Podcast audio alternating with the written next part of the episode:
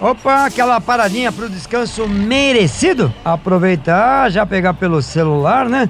E nos acompanhar no nosso podcast. Que legal, né? O nosso podcast é onde a gente traz aí um monte de notícias através do giro dos nossos repórteres pelo Brasil afora. Traz aí informações de tudo quanto é tipo para você que transporta carga passageiro, independentemente do modal. Por isso que a gente tá por aqui hoje. E hoje tem mais para você.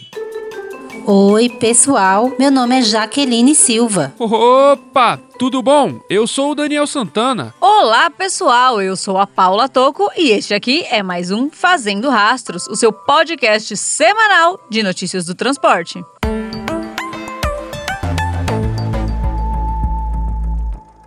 A placa Mercosul é relativamente nova.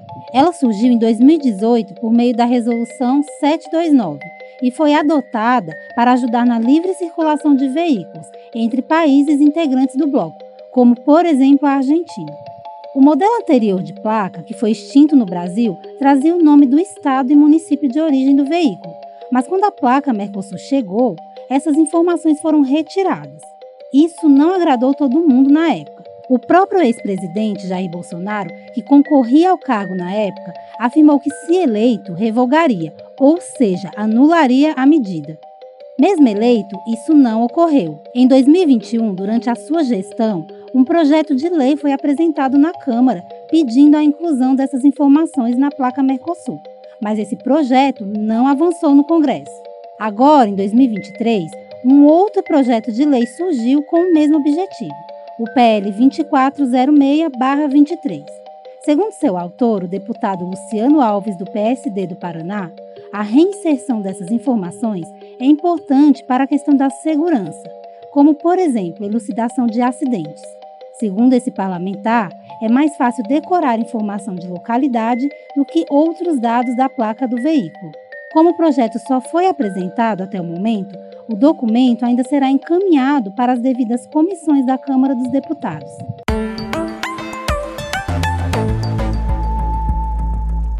Um outro projeto de lei também tramita na Câmara, o PL 4123-21, que pune com detenção condutores que desobedecerem a ordem de parada de agentes de trânsito. Essa conduta já era considerada infração grave com multa de 5 pontos na CNH, mas a proposta quer incluir a detenção de seis meses a dois anos. A justificativa para o projeto é que a punição com detenção pode ajudar a inibir tal ação de fuga, que põe em risco agentes de trânsito, condutores e pedestres, segundo o autor da proposta, o deputado Capitão Alberto Neto, do PL do Amazonas. Por hora, o PL foi aprovado pela Comissão de Constituição e Justiça e de Cidadania da Câmara dos Deputados. Para se tornar lei, terá que passar por outras comissões, ser aprovado pelo Senado e depois sancionado pela Presidência. Se você quiser saber mais sobre os projetos de lei que tramitam no Congresso, vai lá no nosso site em Tá Rodando em Brasília, em www.penaestrada.com.br. E se esse podcast é importante para você se manter atualizado, aproveite e indique também para os amigos para que eles também se mantenham sempre dentro dos assuntos do trecho. Mudança do ICMS afeta o preço da gasolina, mas não impacta no valor do diesel. Desde a última quinta-feira, dia 1 de junho, o Imposto sobre Circulação de Mercadorias, o ICMS, passou a ser cobrado por uma alíquota fixa para a gasolina, que foi definida em R$ 1,22. A mudança do ICMS afeta o preço da gasolina, mas não impacta no valor do diesel. Vale lembrar que no ano passado, o ex-presidente Jair Bolsonaro sancionou a lei do ICMS. Com a norma, o imposto estadual não seria mais aplicado aos combustíveis como um percentual estabelecido na bomba, e sim um valor fixo aplicado ao litro dos combustíveis. Na época, a medida foi imposta para tentar amortecer o aumento dos preços dos combustíveis para o consumidor mas a decisão da alíquota chegou agora, quando o preço vem caindo e veio fixado em R$ 1,22 por litro para a gasolina. O problema apontado pelos estados é que a mudança por esse modelo aumenta o valor do imposto e, consequentemente, o preço para o consumidor na bomba. Isso porque, ao invés de tornar como referência o valor final do combustível por localidade e assim aplicar a porcentagem, que seria diferente por região, possui uma alíquota fixa para todos os estados. Por exemplo, Mato Grosso do Sul, em que o ICMS é um dos menores, com 17%, a alíquota seria de 0,92 centavos. Mas será aplicada a alíquota fixa de R$ 1,22, aumentando em 32% o tributo da gasolina.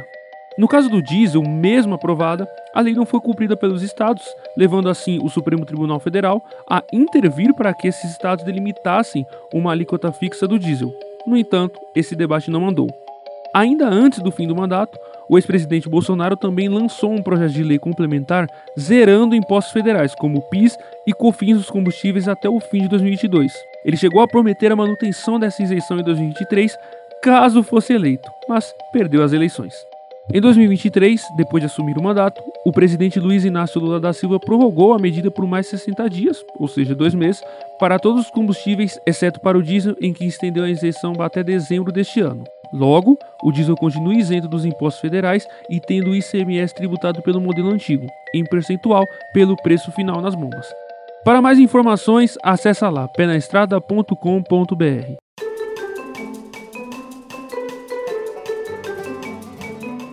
Opa, beleza, gostou? Tá lá, né? Se você achou interessante as informações, compartilhe com os amigos e com as amigas estradeiros ou não, mas tá ligado no transporte e logística, compartilhe com todo mundo.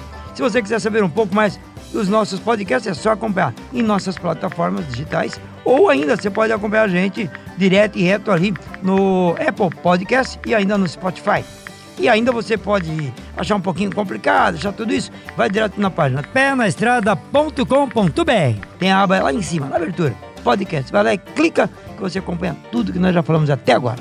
E amanhã tem mais. Abraço, estradeiro, bom descanso, boa tocada e até lá. Quer mais informações do mundo dos transportes? Passe lá no www.penestrada.com.br. E o Fazendo Rastros de hoje teve a apresentação de Pedro Trucão, reportagens de Daniel Santana e Jaqueline Silva e edição de Bruno Moura.